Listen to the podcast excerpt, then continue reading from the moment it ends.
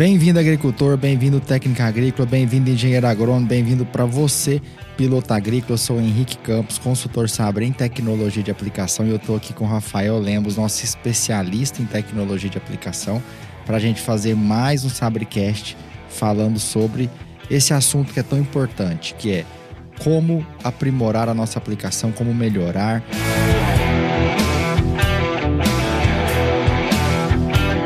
E aqui a gente está compartilhando nossa experiência de campo, trazendo aqui alguns assuntos que a gente julga importante, mas a gente abre aqui para sugestões, tá?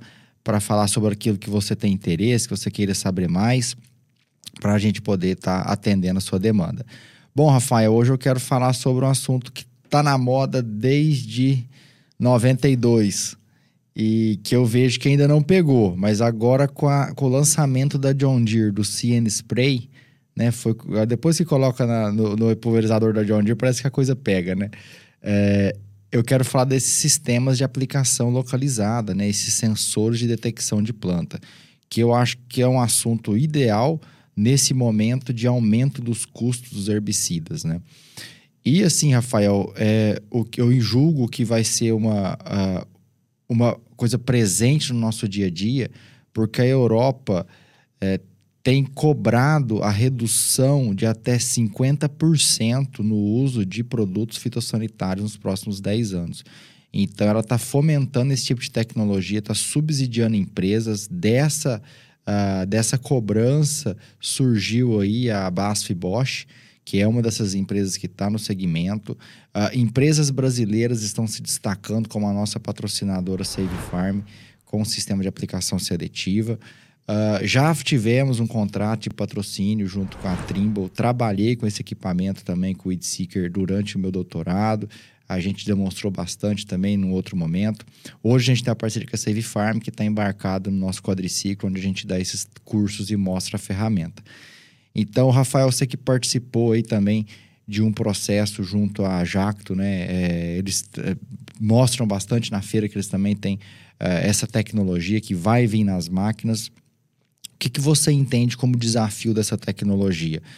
Uh, o agricultor brasileiro, eu brinco que a tecnologia está disponível para ele, mas muitas vezes o agricultor não está disponível para a tecnologia. Né? Ela está lá à disposição, mas falta aquele empurrãozinho. O que, que você enxerga aí como especialista de, dessa ferramenta para a gente aplicar só onde tem a planta daninha?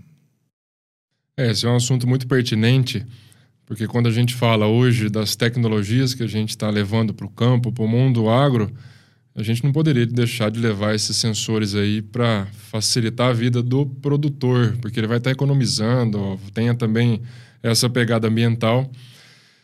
E junto com isso vem desafios. Né? Eu vejo muitas empresas lançando muitas tecnologias. Hoje a corrida do agro, para acompanhar essa corrida industrial, é, em, em, relação à tecnologia, hoje está muito acelerado. Então, cê, a gente vê aí na atualidade o agro absorvendo muita tecnologia, muita tecnologia, principalmente à frente do seu tempo. Então, tem é, é, o agricultor ele não desenvolveu ainda. Estou falando né, no geral, lógico que tem agricultores hoje, principalmente de fazendas aí, de propriedades rurais, que buscam essa tecnologia, mas a gente vê aí que muita tecnologia lançada fora do seu tempo. E hoje essas empresas estão lançando essa tecnologia exatamente no tempo certo de ser lançada, que é onde o agricultor está desejando, está querendo mais essa tecnologia embarcada nas suas máquinas. Uma das coisas que eu vejo que é um grande desafio desses sensores, e hoje uma das nossas parceiras, que é a Save Farm, que trabalha com essa aplicação localizada, com esse tipo de sensor, é, quando eu estava trabalhando na Jato, eu via é, pesquisas em relação a a trabalhar essa rede neural, a trabalhar essa questão do algoritmo quando eu preciso localizar uma planta daninha no meio de outras plantas que são de interesse econômico. Então, quando eu estou trabalhando verde sobre palha, é uma forma mais fácil de eu fazer o controle seletivo e localizado é, do que quando eu estou trabalhando com verde sobre verde. Eu preciso localizar uma planta daninha em meio às outras culturas. Então, esse é um desafio maior que a gente vê que isso está bastante avançado. Hoje a gente já tem sensores como da Save Farm que consegue fazer essa localização tanto na aplicação localizada é, verde sobre palha como verde sobre verde. Então é uma tecnologia extremamente promissora, como você disse no começo. Hoje os produtos químicos, é, os insumos em geral, né, o preço tem crescido muito e tem realmente dificultado muito é, o produtor no dia a dia. Então essas tecnologias veio realmente para é, tornar é, todo esse, esse pacote tecnológico aí é, diminuindo o custo, diminuindo o custo na propriedade e também evitando contaminação ambiental. Então, é, realmente é, é, uma tecnologia que precisa ser absorvida, que precisa ser entendida melhor. Eu sempre falo que você dá o treinamento é, e no, durante o treinamento você mostrar a importância dessa tecnologia é algo primordial, porque ainda tem, infelizmente, tem muito propriedade, muito proprietário né, de, de, de propriedade rural, muito produtor que ainda não conhece essa tecnologia ou não sabe quais são os benefícios por conta do custo é, de utilizar essa tecnologia. É, tem medo também, né, Rafael? Porque a primeira coisa que eu escuto, ele fala assim: ah, mas com o dinheiro que eu ia gastar para comprar esse sensor, eu compro outro pulverizador. Mas você vai gastar a mesma quantidade de herbicida. A ideia é você reduzir a quantidade de herbicida. Mas eu crio um alerta aqui, pessoal. Cria-se uma expectativa muito grande quando compra essa máquina, Rafael. O cara, quando compra o Save Farm, compra o sensor de aplicação seletiva, ele cria uma expectativa que agora ele está blindado, que agora ele pôs lá, está pronto. E não é por aí, tem que ter posicionamento. Por exemplo, você não pode esquecer das condições meteorológicas adequadas, tá? É, eu estou com a aplicação localizada, mas você está pulverizando. Você não pode esquecer do time de aplicação. Plantas menores têm um resultado de controle, controle melhor, ou seja, 10 a 15 centímetros de tamanho de planta daninha. Mas, Henrique, a, a, a, germinação das plantas é escalonada, tem planta pequena, grande. O custo maior da operação é com o químico. Então, dá para você entrar duas, três vezes na área, fazendo a aplicação no time correto, gastando 30% do que você ia gastar. Então, o custo não está no diesel, o custo está no químico, no fitossanitário. Então, time de planta de, de, aplicação correto, né? Não esqueça os fatores agronômicos. Planta de 10 a 15 centímetros seria o ideal para a gente fazer essa aplicação. Outro ponto importante é com relação ao volume de aplicação. É, essa busca desenfreada por reduzir água na aplicação, é, que eu sou contra em alguns pontos, tá, pessoal? Todos os trabalhos que a gente está uh, é, analisando e dá uma observada no histórico das áreas, Rafael. Uh, toda vez que a gente começa a reduzir água na aplicação, a gente começa a diminuir o residual dos produtos. Então a eficácia dele é mais, né, tem um controle imediato, né? Mas a, o residual dele é menor. Vou dar um exemplo para quem discorda: a aplicação de malation. Três dias não tem mais nada lá, é sequencial, é bateria de aplicação. Por isso a gente faz 16 no algodão. A gente está falando de um litro por hectare. Então, olha o histórico das culturas. A soja, que antes fazia quatro aplicações, tem gente fazendo oito. Então a gente está aumentando o número de aplicação porque a gente está reduzindo água. Mas é, tem um equilíbrio nisso aí. Eu não sou totalmente contra a redução de água. Tem a, produtos que dá para reduzir, outros não. Então, por que, que eu estou falando cuidado no caso da aplicação seletiva? Porque como essa máquina vai ficar muito tempo pulverizando sem abastecer, esse produto vai ficar muito tempo dentro do tanque. E aí ele pode sedimentar. Então, não trabalhe com menos de 100 litros por hectare. Prepara a calda para 100 litros, que aí esse, esse produto fica estável mais tempo, né? Então, não adianta querer fazer 50 litros por hectare lá, vai ficar sedimentado. Troca o turno do operador e não acaba o tanque, Rafael. Então, assim, veio para economizar, né? Uh, outro ponto de atenção para quem compra esse tipo de ferramenta é velocidade de trabalho. Eu brinco que cada sensor desse é como se fosse um soldado com uma 12 na mão se você tem um soldado com a 12 na mão, quando ele vê a planta daninha, ele atira, certo?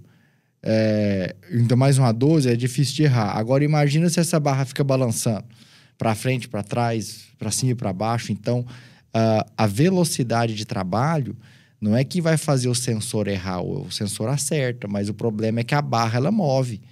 E aí a chance dele não acertar o alvo é maior.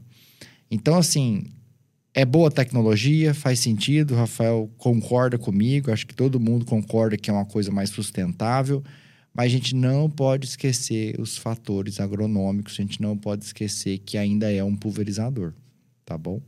Então, uh, outro ponto importante, Rafael, é que algumas dessas máquinas vêm com um sistema de pulso PWM, né? Que a gente vai explorar no nosso próximo podcast, falar um pouquinho sobre essa tecnologia.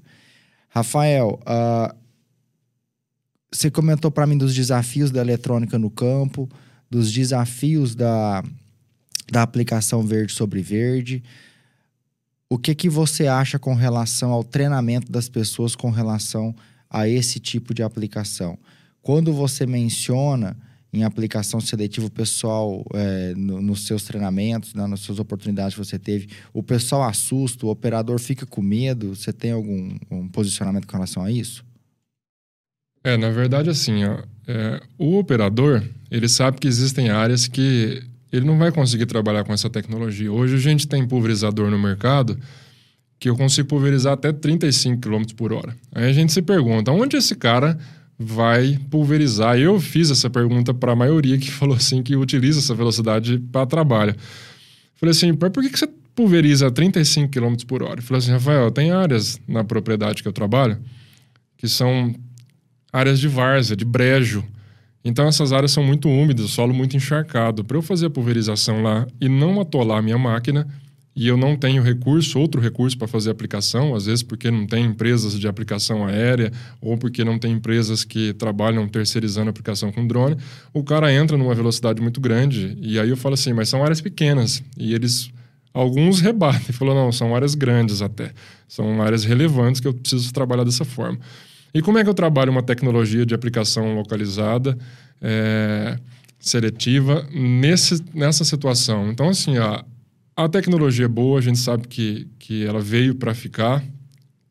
Só que realmente todas as técnicas que você falou, todas as informações, eu preciso utilizar essas informações. E treinamento vem exatamente por conta disso. Eu preciso treinar esse cara para falar assim, operador ou os técnicos da fazenda. É, toda a tecnologia hoje, eu infelizmente vou ter, às vezes, é, o desenho do talhão, a velocidade de deslocamento que eu preciso ter numa área. Existem alguns pontos de fuga. Por isso que hoje, quando a gente vai trabalhar a aplicação e a tecnologia de aplicação, a gente não trabalha com uma tecnologia só. Nós estamos falando de uma tecnologia, mas quando a gente trabalha conversando com os aplicadores ou a equipe técnica da fazenda, é sempre a gente fazer um mix de tecnologias para atender as diversas áreas que a gente tem na propriedade. É uma tecnologia muito boa, mas existem momentos que é o que eles falam, Rafael, às vezes minha propriedade, é, a gente entra em, em condições adversas para fazer aplicação, às vezes eu preciso entrar em áreas que eu preciso entrar com uma velocidade maior. Então, tem pontos que às vezes essa tecnologia não vai atender. Por isso que é bom esse tipo de bate-papo, para a gente entender que a aplicação hoje, às vezes eu não posso me prender a um único tipo de aplicação. Eu vou ter que fazer é, utilizar o que eu tenho hoje de tecnologia para conseguir é, abranger toda a minha propriedade e ter um controle eficaz, é, não ter que ficar voltando, né? Tem outras tecnologias hoje que me auxiliam não ficar reentrando na área. Enfim, consultorias que é extremamente necessário para que o cara saiba o que está sendo feito, o que ele tem que fazer para que ele consiga mais eficiência no campo. Então, hoje, acho que tecnologia de aplicação, além de ser uma disciplina multidisciplinar, eu ainda preciso é, estudar caso a caso. Não tem receita de bolo, né? Tecnologias são boas, veio para resolver o problema no campo, mas a gente também precisa ter é, outras, outras linhas aí para é, suprir a gente em momentos de necessidade. Ótimo, Rafael. Eu me lembrei aqui, eu vejo muito essa, é, as máquinas com é, esses sensores para detecção de planta usando aquela rodinha da KS, né? Que a intenção ali é evitar que que essa barra de pulverização ela acerte o solo ali com esse sensor de 20 mil reais o metro da barra, né? É só alegria esse, esse tipo de, de, de, de, Como que a gente chama isso? Esse tipo de acessório? Uh, ou tem alguns pontos negativos estar tá usando esse tipo de, de, de acessório?